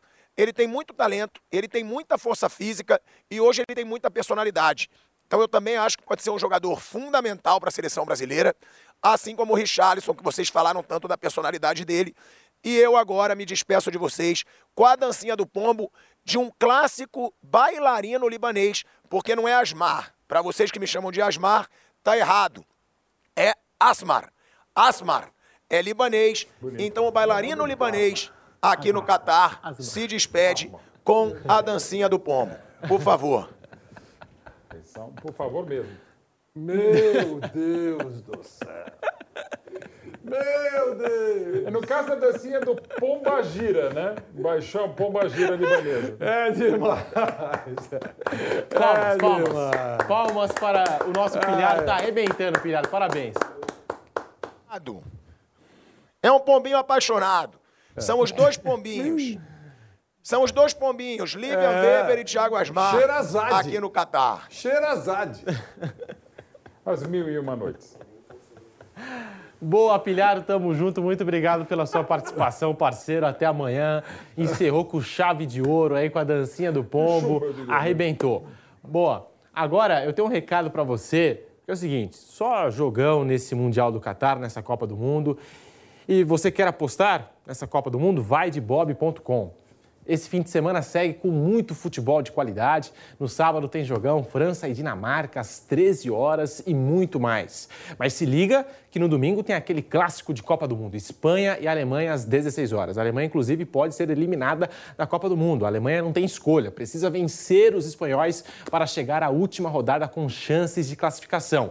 Mas a Espanha vem com tudo, tem uma nova geração aí, estreou com goleada, 7 a 0, a maior goleada dessa Copa do Mundo até aqui, uma das maiores da história das Copas. Mas e aí, você já tem os seus palpites sobre o que vai rolar nos próximos dias? Então bora apostar junto com o bonde do Bob. Aqui no Bate Pronto, a gente adora palpitar, você até pode ver aqui no nosso telão, você que nos acompanha por imagens, sobre esses jogaços que estão por vir e por isso o bonde do Bob chegou para elevar o nível. Agora virou briga de gente grande. Você está vendo? José Manuel de Barros, Vanderlei, toda a tropa da Jovem Pan. Durante os Jogos da Copa do Mundo, a equipe do Bate Pronto vai fazer aquela fezinha junto com o vaidebob.com. No fim do Mundial, quem tiver mais palpites certeiros será o grande campeão dessa disputa. Será que vai ter surpresas? Tá na hora de apostar, porque a competição ficou séria. Mas primeiro, vamos ao resultado da primeira rodada. José Manuel de Barros está na frente com seis pontos, Vanderlei Nogueira em segundo com cinco, empatado com Bruno Prado,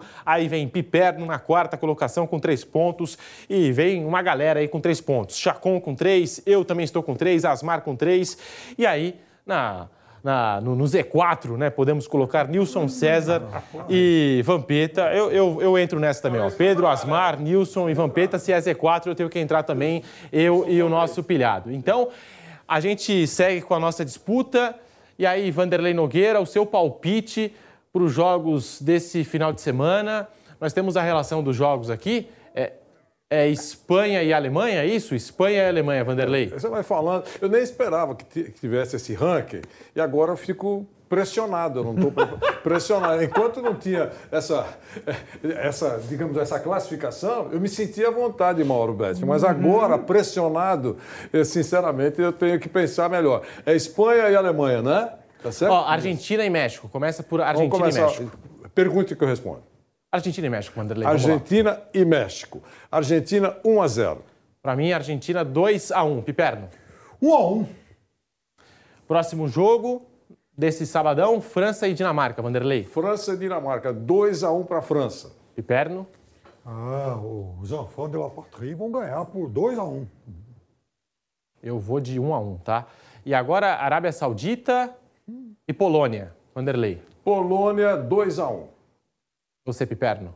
3 a 1 para a Arábia Saudita. Polônia é muito ruim. A melhor atuação coletiva, tem muita gente falando, tal, destacando por conta do que aconteceu com a Argentina, tal, não sei, não sei, mas tem muita gente falando pelas limitações da Arábia Saudita, que foi uma das melhores atuações coletivas da Copa do Mundo. Eu vou também de Arábia Saudita, 1 a 0. Se bem que eu acho que o Brasil foi bem melhor ontem. Mas e aí, você também quer testar os seus palpites? Acesse vaidebob.com e faça as suas apostas. Na dúvida, a gente já sabe, vai de Bob.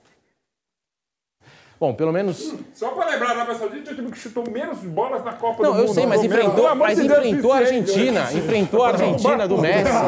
Você viu a preleção do, do técnico francês lá? Ele falou: pô, vocês, queriam tirar, vocês querem tirar foto com o Messi ou jogar bola? Você viu? Foi, não, isso foi bacana. Achei legal, achei legal. Mandou ele dizer é, não, eu só falei. Não, não foi a melhor. Não foi a melhor. Menos bolas chutou na Copa. Eu estou aqui, ó, fazendo a correção. Não foi a melhor. Eu acho que o Brasil ontem foi a melhor atuação. Foi a melhor atuação, o Brasil. Na Arábia Saudita são a Arábia Saudita das equipes que venceram foi a que teve os piores índices, ah, ou seja, contra fraude existe argumento. Já já eu vou até perguntar para vocês sobre isso, qual foi a melhor atuação nessa primeira rodada. Nós temos ainda mais dois minutos aqui para rodar com vocês, para girar. O pilhado ele falou do Vinícius Júnior. É claro que ontem, depois do jogo, a gente falou bastante do Vinícius Júnior, do Richarlison pelos gols, do Neymar pela atuação, depois é, pela lesão no tornozelo, mas eu acho que, até pelo que aconteceu com o Neymar, a gente deu muito espaço para o Neymar, e é óbvio, tem que dar mesmo, claro. e, e para a atuação do Brasil. E o Vinícius Júnior, é, no espaço aqui e tal, das pautas, ele ficou com dois, três minutos, o Neymar ficou com dez, mas eu acho que o Vinícius Júnior merecia, pelo que jogou ontem, um bloco inteiro só falando dele, Mauro. Mauro Betting. Concordo contigo, Pedrinho, Vinícius Júnior, Casimiro de novo fundamental até para blindar o Tadic. E o Richarlison, o nome, né? O Richarlison é absurdo que ele faz. Mas só para completar o raciocínio que eu estava fazendo aqui 17 minutos atrás, o... então você tem momentos que o cara você precisa blindar, como foi blindado o Branco, que foi fundamental para o Brasil partir do jogo contra a Holanda e acabou bem a Copa.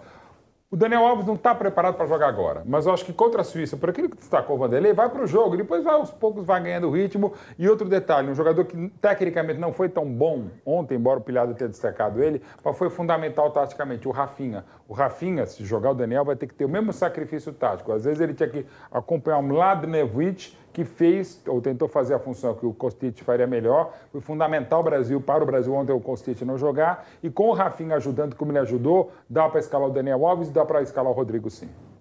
Bom, eu vou liberar agora o Mauro Betting, que vai para a transmissão do jogo agora na rádio Jovem Pan. A emoção de mais uma partida você acompanha pelo rádio, pelo AM 620, FM 100,9, em toda a rede Jovem Pan News. Então você que está no rádio, fica com a transmissão de mais um jogo aí da Copa do Mundo do Qatar 2022 e também nós vamos para um rápido intervalo na TV Jovem Pan News e já voltamos com um bate-pronto para você. Seguimos aqui no canal do YouTube Jovem Pan Esportes. Fábio Piperno, hum. falando aí de Vinícius Júnior, também quem pode assumir a vaga deixada pelo Danilo, você vai de Militão, você vai de Daniel Alves, também tem um pouco de gestão de grupo, porque é o lateral direito de origem, o Daniel Alves. Vai colocar o Militão? Como é que você vê, Piperno? Não, eu já disse lá atrás que eu nem teria convocado o Daniel, mas já que foi, ele não foi lá para liderar o grupo de pagode da seleção brasileira.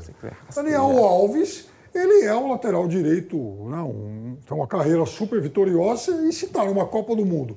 Se é o cara da posição e o titular se contam ele tem que jogar. Vai pegar uma Suíça que, aliás, gosta muito de trabalhar pelo lado esquerdo. Tchau, Borubete, com o Rubem Vargas e tal, com o jogador defensivo e tal. Mas é, ele tem que jogar. Ele tem que jogar. E, porque ele não foi lá para passear e só para fazer o, o discurso motivacional. Então, eu acho que seria, aí escancararia esse papel paralelo que o levou a ser convocado e não a questão do Daniel enquanto jogador de bola. Então, saiu o titular, tem que entrar o reserva e fim de conversa. Mas, lá atrás eu também disse que eu teria levado um zagueiro a mais exatamente para contar com o Militão para esse tipo de situação emergencial. Em relação ao Neymar, é uma coisa engraçada. Desde quando o Neymar é de fato um meia? O Neymar foi inventado, entre parênteses, como meia pelo Thomas Tuchel lá no, lá no PSG. O Neymar não é um meio, não é um armador por sangue, é um jogador excepcional. Mas é um jogador adaptado a essa função, um jogador multifuncional, é verdade. Então, também não há, para mim, eu não vejo problema em você não ter alguém especialista para a posição. Eu acho que o Brasil tem sim que procurar alguém com personalidade para entrar no time e esquecer as comparações que serão inevitáveis. Agora. Ó, oh, rapidinho, hum. Piperno, a gente está voltando na TV Jovem Pan News, já te devolvo a palavra para falar do Neymar, da atuação do Brasil. Estamos de volta na TV Jovem Pan News com o bate-pronto especial Copa do Mundo, falando de Brasil 2, Sérvia 0. E também repito aqui a informação para você que está chegando agora: Neymar e Danilo estão fora da primeira fase. Piperno falando aqui da atuação do Neymar, pode seguir, Piperno. Foi, aliás, como eu disse ontem à noite no bate-pronto, para mim, uma atuação de jogador comum. Então, veja, o Mauro César foi até muito suave quando ele citou uma questão que, para mim, é um ponto que eu discuto há muito tempo. O Neymar, ele tem que entender que ele não pode ser um carregador de bola no meio, no meio campo. E aí eu desafio, claro que vai ter gente que vai falar, pô, vocês são chatos e tal. Então eu desafio a nossa audiência, desafio quem discorde disso, a fazer um mapeamento de todas as contusões mais sérias que o Neymar sofreu, inclusive aquela que quase deixou da fora, de fora da Copa de 18 é o Neymar carregando a bola na horizontal no meio campo. Não adianta driblar naquela região do campo só para irritar o marcador, falar você não toma a bola de mim e tal. Primeiro porque não é uma atitude objetiva em um jogo, que é uma zona, enfim, fazendo aquilo, driblando na horizontal no meio campo, ele não vai criar nada. Segunda coisa, o Neymar dá a impressão de que toda hora, na seleção brasileira principalmente, ele quer ser o grande protagonista, mas fazendo aquele lance genial que seria sua marca nas Copas, fazendo o que o Richardson fez. Porque o gol que o Richardson marcou ontem, todo mundo vai lembrar por mais 100 anos.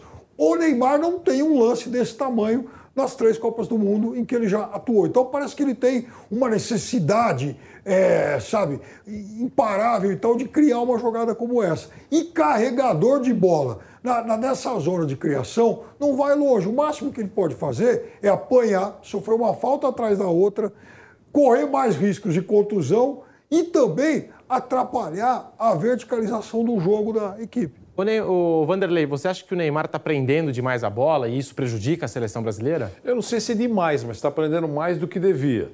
Eu só queria acrescentar um, um, um item nessa extensa relação do Piperno com ela, com, quando ele abordou é, por que, que o Neymar é, toma pancadas, essas coisas todas. É, e nesse, nesse lugar, nesse, nesse local do campo que ele toma faltas, como você acabou de citar, Piperno, é, é exatamente o local onde os árbitros são menos rigorosos. É, porque para meter um vermelhão é, no centro do campo, ou na metade do campo, é, é mais difícil. É, é, vai no subconsciente do Artail Rafael Porcari que nos ensina. Né? É, algumas pancadas próximas da área, ou então quando você está num, num, momento de maior perigo, é, faz com que normalmente um árbitro de Copa do Mundo, por exemplo, estou falando de patamar cinco estrelas, é, seja mais rigoroso. Então é, isso. Além de correr o risco de sofrer contusões preocupantes, ainda facilita a vida de quem bate porque dificilmente vai ter uma punição mais forte naquela região do, do, do, do campo, Piperno. É, é isso. exatamente. Inclusive se reclamou muito, Vanderlei. Aquelas duas vezes em que ele fraturou o dedinho lá pelo, pelo PSG, né? em uma delas, repito, quase o deixou fora da Copa de 18, que os jogadores cometeram as faltas, não foram punidos aí com cartão vermelho. É isso aí. É, ele está dando drible lá no meio campo. Na horizontal, repito, ele não está olhando na direção do gol. Ele está exibindo um espetáculo de solista, né? É, é, aquele drible que não leva ninguém, é o, é o, sabe, é o drible adereço. Bonito, enfeita e tal, né? Mas e aí? Do ponto de vista da objetividade do jogo, o que, que adianta aquele drible? E aí eu queria até perguntar para vocês, porque estamos a 10 dias do primeiro jogo das oitavas de final né, da, da, da seleção brasileira. E vocês acham que o Neymar precisa entrar com urgência se ele tiver as mínimas condições de entrar nas oitavas de final? Pode ser Portugal ou Uruguai no caminho do Brasil. É, o Neymar precisa entrar com urgência se ele tiver a mínima condição de jogo ou não? Piperno e Vanderlei. Ô Vanderlei, você imagina um Brasil e Uruguai num jogo de oitavas? Aí alguém avisa um sujeito chamado Godin de que o Neymar está com o tornozelo baleado. Com quantos minutos de jogo o Godin vai acertar a primeira, Valdemir? Olha, uh, uh, Piperno, eu fiz uma pergunta ao doutor Grava, que participou aqui do programa. Uh, parece que não prestaram muita atenção na, na pergunta que eu fiz, né? com relação a, a, a quando eu perguntei, doutor, o, teria passado pela cabeça do doutor Lasmar, médico Sim. da seleção brasileira, a seguinte frase: Poxa, silenciosamente ou então secretamente, poxa, ainda bem que foi no primeiro jogo. E o doutor Agrava disse aqui o seguinte: seguramente passou pela cabeça do Lasmar essa frase, porque essa é a contusão que o tempo é muito cruel para a recuperação. Então, essa frase já foi dita aqui no programa. Agora, é, uma outra que foi dita também é que é, seguramente e, aí foi aqui no WhatsApp, que eu mandei para um outro médico muito bom, muito importante, eh, sobre. Fiz a seguinte pergunta: Doutor, eh, no seu mundo real, médicos com larga tradição, você acha que os adversários vão bater no lugar, no lugar da contusão? E ele respondeu: com certeza. É exatamente essa a resposta que eu estou dando para o Piperno Uh, com certeza. Então, ele tem que entrar em campo se tiver recuperado, então com uma super proteção, ou no finalzinho, sempre fica um local um pouquinho mais dolorido, mas o jogador está acostumado a ter dor. Então, uh, não pode brincar com isso, porque é, é, é, Copa do Mundo, ninguém vai, coitadinho, vai marcar com doçura. Então, é, acho que é essa a resposta que eu queria dar para você. E os nossos agiriam da mesma forma. Se vai jogar, por exemplo, contra o Uruguai lá e alguém avisa, puxa vida, olha, o Darwin Nunes não tem lá, enfim, a condição ideal porque tá com um problema nas costas. Vai lá, um zagueirão vai dar uma cotovelada no cara no começo do jogo. É assim que funciona. É, sabe? É, não é o campeonato mundial para se eleger a nova Madre Teresa de Calcutá da bola. É Copa do Mundo, é assim que funciona. E a gente está aqui falando do Neymar, do Danilo, a ausência dos dois.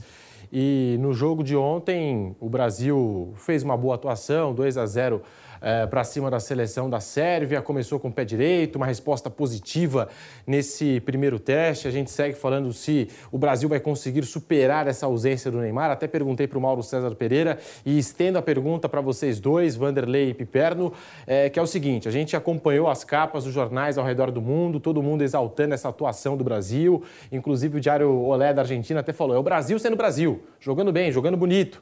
E o Richarlison fecha em tudo, para em tudo. Foi um golaço do Richarlison. Gazeta dello Sport da Itália. É, o Brasil já dá medo. Né? Então, assim, está é, todo mundo é, fora aqui do nosso, do nosso cenário, né, do, do Brasil, destacando a atuação da seleção brasileira. É, é, claro que essa primeira atuação já passa uma resposta muito positiva, né, de um Brasil que chega com tudo nessa Copa. E agora, sem Neymar, principalmente sem o Neymar e também o Danilo, como é que vai ser? O adversário ele entra em campo, poxa, é o Brasil, mas é o Brasil que está sem o Neymar. Isso impacta no jogo, Vanderlei? É pode mudar alguma coisa com relação a. É, é, mais ou menos o que deve ter passado nos adversários da França. Poxa, a França sem Benzema. Né, guardadas as devidas proporções. A, a, França perdeu, a campeã do mundo perdeu um grande poder de fogo, e aí o time foi, foi para campo e peitou e rolou, mostrou competência. É, aquele que vai enfrentar o Brasil sem o Neymar numa Copa do Mundo entende que o Brasil está mais fraco mas o suficiente para ganhar no Brasil é uma outra conversa. É, tirou o principal jogador do Brasil, que é, é, sempre extremamente importante, mas não teve um brilho especial nesse primeiro jogo. É isso, não teve um brilho especial.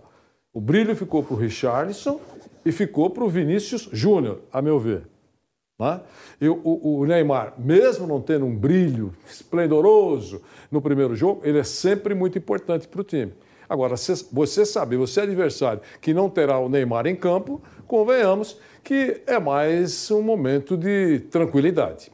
E aí, Piperno, Neymar fora, como é que entra o adversário sabendo que o Brasil não tem a sua principal estrela, o seu protagonista? Estou lendo aqui já a manchete de um jornal suíço importante, jornal 24 horas e tal. Contundido, Neymar não estará contra a Suíça. É óbvio que os caras já estão é, eufóricos com essa ausência. Né? Quer dizer, um, enfim, um problemão a menos para nós. Porque, vejam, aí vem muito do impacto da exibição do Brasil ontem. O mundo todo, e você leu as várias capas de jornais pelo mundo, o mundo todo ficou impressionado com a bola que o Brasil jogou. E aí, menos de 24 horas depois, opa, esse Brasil que amedronta, que causou pânico ontem tá sem, vai ficar agora, pelo menos por alguns jogos, sem a sua maior estrela. Então, há também esse, claro, esse impacto emocional aí. De qualquer forma, veja, eu acho que o Brasil tem um time muito bom de jogadores que, embora jovens, eles atuam, a gente já falou isso exaustivamente, nas principais ligas do mundo, acostumados a decidir tudo. Então é o momento desses caras assumirem essa responsabilidade. Eu duvido que essa geração vá negar fogo em relação a isso. Então, é, acho até bacana, acho até importante e muito bom para o Brasil que algum desavisado chegue agora e fale, ah, puxa vida, vai ficar menos difícil porque o Brasil não vai ter o Neymar. Porque aí vai realmente abrir espaço para a consolidação dessa geração maravilhosa, puxada aí pelo Vinícius Júnior e o Richardson. E aí eu vou querer saber de vocês em relação ao Richarlison, mas já complementando até, falando da atuação no Brasil, eu acho que foi a melhor atuação da primeira rodada muita gente vai falar da França, mas a França goleou a Austrália, que é um adversário fraco. E teve um susto no comecinho ali. A Espanha goleou 7 a 0, mas foi a Costa Rica. Né? Então era obrigação. Inglaterra com o Irã, também outra obrigação na Inglaterra. O Brasil pegou um adversário forte, que é a Sérvia, 2 a 0, não passou nenhum susto. Eu não lembro de, um, de nenhuma bola no gol do Alisson, não lembro de nenhuma bola no gol do Alisson e funcionou muito bem o Brasil no primeiro e no segundo tempo. E quem entrou no segundo tempo rendeu é, tanto quanto os que entraram no começo do jogo. Pedro, eu sempre acho que quando um time claramente superior enfrenta um time inferior, ele tem que fazer gols. Ele não tem culpa que o adversário eh, não joga nada. Ele tem que fazer gols. Isso aconteceu com a França, ela fez gols. Isso aconteceu com a Espanha, ela fez gols. E com relação ao Brasil, você tem razão, porque o Brasil enfrenta, enfrentou a, a Sérvia, que nos últimos jogos, se eu não estiver equivocado, oito ou nove jogos, atenção, oito ou nove jogos, a, a Sérvia marcou 18 gols. Ah, mas marcou quatro contra não sei, não importa. Marcou 18 gols a Sérvia que o Brasil enfrentou né, nessa temporada, até chegar o momento de enfrentar a seleção brasileira. Então, claro, enfrentou o adversário mais difícil do grupo, eh, teve eh, a, a, a, pela frente a equipe que apresentou mais dificuldade para os grandões. Então, o Brasil não decepcionou. Foi muito bem o Brasil, eh, estreou e qualquer adversário agora que vai enfrentar o Brasil está mais temeroso pelo que viu na primeira apresentação. E, ao mesmo tempo, torcendo é. para que o Brasil sinta a mesma falta do Neymar. E, Piper, um dado curioso e animador, Hum. Envolve a camisa 9 da seleção brasileira, porque depois de 3.076 dias, um camisa 9 do Brasil volta a marcar um gol, a balançar as redes em uma edição de Copa do Mundo. A última vez havia sido na Copa de 2014, quando o Fred marcou o gol contra Camarões na fase de grupos. Em 2018, Gabriel Jesus passou em branco e agora o Richarlison já começou daquele jeito. Dois gols e o segundo digno de prêmio Puscas. Um golaço, não deixou a bola cair. Foi um baita gol, Piperno. Quantos dias aí, Pedrinho? 3.076 dias Isso. que o camisa 9 da seleção brasileira não fazia um gol em Copa do Mundo. E o senhor está otimista depois dessa seca toda. Não, mas é, é claro que é uma marca importante, sem dúvida nenhuma o mundo todo, e principalmente o Brasil, pegou muito no pé do Gabriel Jesus por conta né, das, né, da atuação bem abaixo do que se imaginava na última Copa do Mundo. O Gabriel, que aliás soma mais um jogo de jejum agora, né? Mas é claro também que o Richardson deixa o Brasil com muita esperança. Agora, veja, o Giroud também não fez nenhum gol na última Copa do Mundo e a França venceu a Copa, venceu, enfim, o Mundial. Então, é, eu sou contra imaginar que a responsabilidade tem que ser toda ela jogada nas costas do camisa 9. Há muito tempo, aliás, que o Brasil não tem um camisa 9 genial né, em Copas do Mundo. Tomara que o Richardson seja esse jogador que volte a marcar a história. Nos últimos sete jogos, sete jogos da seleção brasileira, desde a conquista das Olimpíadas, o Richarlison já marcou nove gols. São nove gols nos últimos sete jogos, dois gols já na estreia da Copa do Mundo para animar ainda mais a torcida. São números interessantes, curiosos, né, Vanderlei? Mais de 3 mil dias que um camisa 9 do Brasil não marcava um gol em Copa do Mundo. Sem dúvida, é, é, a frase é, acabou a maldição do camisa 9. Né? Tem frase correndo por aí no mundo todo e tal, em cima desses dados que você abordou. Sem dúvida, é muito importante. Mas eh, horas depois, tivemos a notícia triste da contusão da principal estrela da seleção brasileira. Para o Richarlison, é uma maravilha. Ele é muito bom dentro do campo e excelente fora do campo. É, é, não é de hoje recua três, quatro anos no tempo. E, e, veja, menos badalado eh, do que é hoje, mas ele sempre teve uma postura de, de defender causas absolutamente justas, oportunas, atuais. Ele sempre se posicionou muito bem. Né? e além de ser eficiente em campos. Eu, em campo. Eu só queria reforçar, porque por que você está falando isso? Porque eh, cada vez mais eu entendo que não é só futebol é o conjunto da obra. Não é só futebol. Ele está sendo badaladíssimo pelo que está fazendo agora no time brasileiro, com justiça, ele tem jogado muito bem. É, em algum momento foi até sacado, na opinião de muita gente. Não, pode perder a posição para esse para aquele. Ficou claro que não é, é, isso que passa pela cabeça do Tite. Mas, além, tu, além de tudo, ele sempre foi titular há quatro, cinco anos pelo comportamento e por aquilo que ele faz usando esse instrumento poderoso Com que é certeza. é a rede social. Estamos encerrando aqui na TV Jovem Pan News o bate-pronto de hoje. Muito obrigado e a gente segue com a cobertura de Copa do Mundo aqui na Jovem Pan. Bom, agora nós temos um recado rápido do, dos nossos amigos aqui no canal do YouTube Jovem Pan Esportes. Recado importante para você que acompanha o Bate Pronto aqui na Jovem Pan.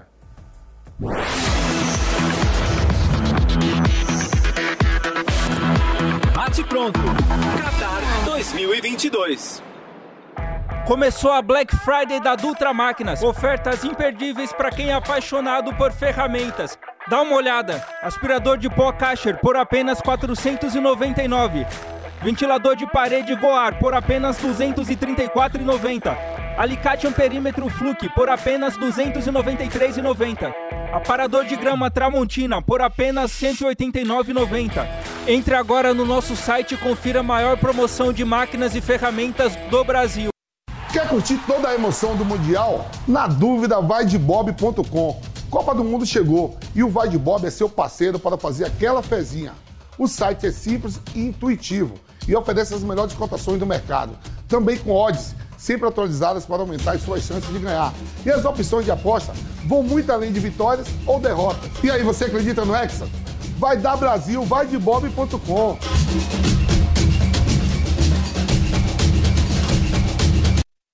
Começou a Black Friday da Dutra Máquinas. Ofertas imperdíveis para quem é apaixonado por ferramentas. Dá uma olhada, Serra Mármore Maquita por apenas R$ 319,80. Ventilador de mesa Mondial por apenas R$ 99. Jogo de chave Fender Philips Beta por apenas R$ 139,90. Aspirador de pó portátil Shoes por apenas R$ 59,90. Entre agora no nosso site e confira a maior promoção de máquinas e ferramentas do Brasil.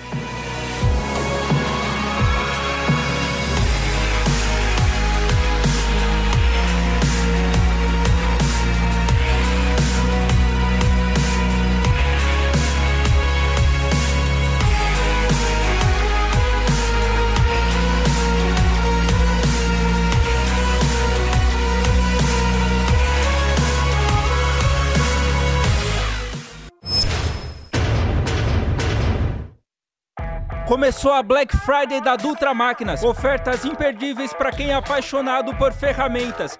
Dá uma olhada. Aspirador de pó Kasher por apenas 499.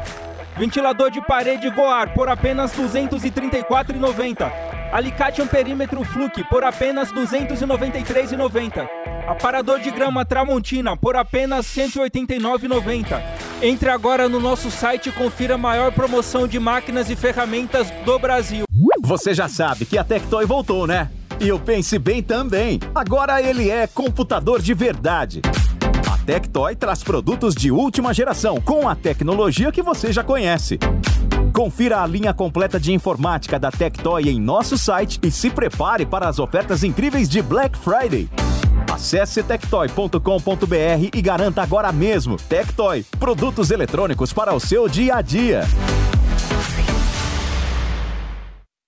Começou a Black Friday da Dutra Máquinas. Ofertas imperdíveis para quem é apaixonado por ferramentas. Dá uma olhada. Serra Mármore Maquita por apenas R$ 319,80. Ventilador de mesa Mondial por apenas R$ 99. Jogo de chave Fender Philips Beta por apenas R$ 139,90. Aspirador de pó portátil Shoes por apenas R$ 59,90. Entre agora no nosso site e confira a maior promoção de máquinas e ferramentas do Brasil.